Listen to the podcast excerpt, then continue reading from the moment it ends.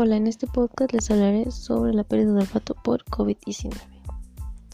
Se estima que el 80% de las personas con COVID presenta alteraciones de olfato y muchas también pérdida o alteraciones del gusto o cambios en la capacidad para percibir sustancias irritantes.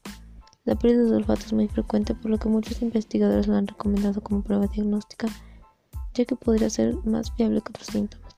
Sigue siendo un misterio la manera en que este virus priva a sus víctimas de estos sentidos. Al inicio de la pandemia, médicos e investigadores estaban preocupados ya que pensaban que la pérdida de olfato por COVID indicaba que el virus se abría paso al cerebro por la nariz. Se sospecha que el camino pasaría por las neuronas olfativas, pero los, estudios indican que probablemente no sea así. Afirma Sandy Robert Data, neurocientífico de la Escuela de Medicina de Harvard, que todos los datos hasta ahora le hacen pensar que la invasión comienza en la nariz, en el epitelio nasal, y que parece que el virus prefiere atacar las células de sostén y las células madre que las neuronas directamente, aunque no significa que no las afecte. La superficie de las neuronas olfativas no presenta el receptor AC2 que usa el virus para, para entrar mientras que las células sustentaculares están salpicadas de ellos. Se trata de las células que mantienen el equilibrio de iones salinos en el moco, del que dependen las neuronas para enviar señales al cerebro. Cualquier alteración en este equilibrio apagaría la señal neuronal y con ella el olfato.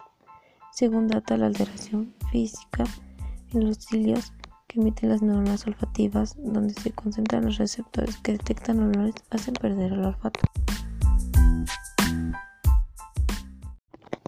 En un estudio de Nicholas Müller, neurocientífico de la Universidad de Paris-Saclay, se infectó el hocico de hámster con el SARS-CoV-2. En dos días casi la mitad de las células tenticulares estaban infectadas, pero no las neuronas olfativas. Lo que sorprendió a Miner fue que el epitelio olfativo estuviera completamente desprendido. Aunque no estuvieran infectadas las neuronas olfativas, los hilos habían desaparecido totalmente, lo que lleva a la pérdida de los receptores olfativos y de la capacidad para detectar aromas. La destrucción del epitelio olfativo podía explicar la pérdida de olfato. Sigue sin quedarnos claro si el daño lo hace el virus o la invasión de las células inmunitarias que inmunen los cerebro después de la infección. La abundancia de la notificación de pérdida de olfato por el COVID no se dan otras enfermedades, por lo que Munir afirma que se cree que es muy específico del SARS-CoV-2. En estudios anteriores de su laboratorio con otros virus respiratorios encontraron que las células sustenticulares no se solían infectar, mientras que con el SARS-CoV-2 casi la mitad contenían el patógeno. Con otros virus suele verse comprometido el olfato por la congestión nasal, pero el COVID no suele provocarla. Para Müller es muy diferente. Los investigadores tienen algunas posibles claves para la pérdida del olfato, pero el mecanismo por el que el virus provoca la pérdida del gusto está plagado de incertidumbres. Las células receptoras de los sabores detectan las sustancias químicas en la saliva y las envían las señales al cerebro pero según un trabajo contienen el AC2, por lo que es poco probable que se infecten con el SARS-CoV-2. En cambio, otras células de sostén en la lengua sí llevan el receptor, lo que quizá proporciona alguna pauta de la desaparición del gusto. Aunque parezca que el gusto desaparece con la pérdida del olfato, ya que los olores son un componente clave del sabor, muchas personas con COVID-19 desarrollan pérdida del gusto verdadero y no saborea ni siquiera dulce ni salado. Tampoco tienen explicación para la pérdida de la percepción de otros caracteres.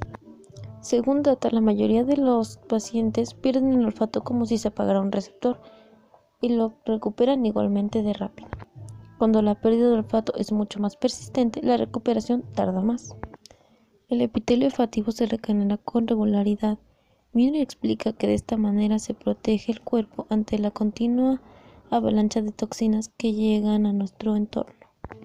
Carol Jan, rinóloga de la Universidad de California de San Diego, dice que la pérdida de olfato supone un riesgo real para la salud.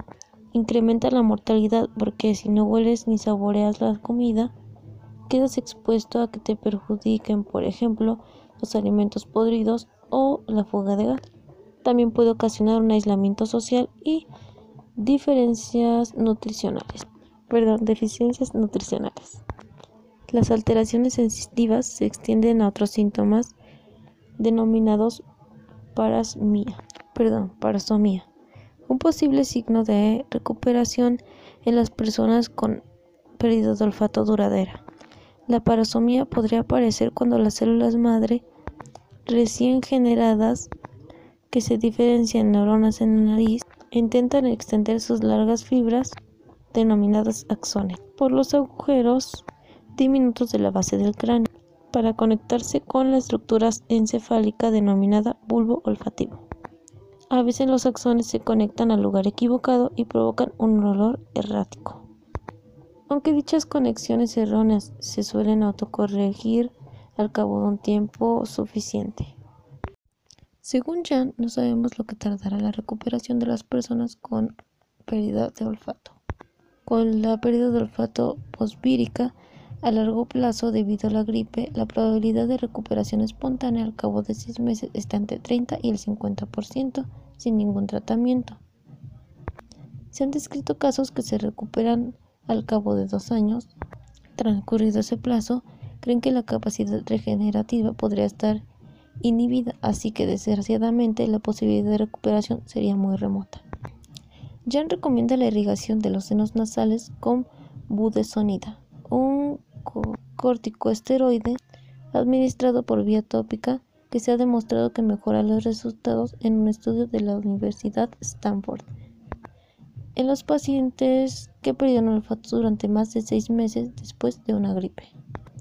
Otro tratamiento prometedor que Jan y sus colaboradores están investigando es el plasma rico en plaquetas. Pero Jan indica que independientemente del tratamiento, los resultados no son sensacionales. Nadie se va a levantar notando que ya vuelve a oler. Pero si se vuelve a oler un jabón o disfrutar del sabor de algunas comidas, se ha ganado mucho.